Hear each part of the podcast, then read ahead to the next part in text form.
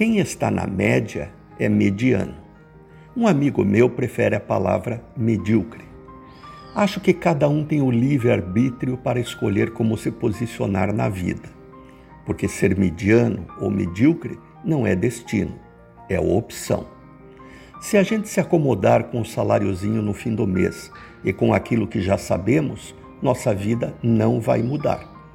E vamos viver reclamando que não temos um bom emprego, que ganhamos pouco, que não temos sorte ou que nunca recebemos ajuda de ninguém. Me dá pena ver gente triste, inconformada, amargurada, acomodada, porque não tem coragem de mudar. Mas para mudar é preciso atitude. Atitude para romper padrões e se arriscar.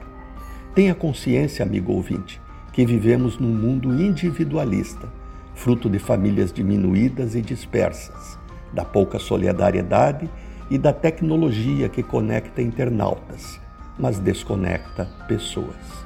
Logo, não espere nada de ninguém para não se frustrar e corra atrás do teu sonho, pois sonho não tem pernas para correr atrás de você.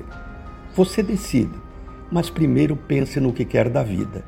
Isso é mais importante do que você imagina. Mesmo Deus querendo, não pode te dar o que nem mesmo você sabe querer. Renato Folador para a CBN.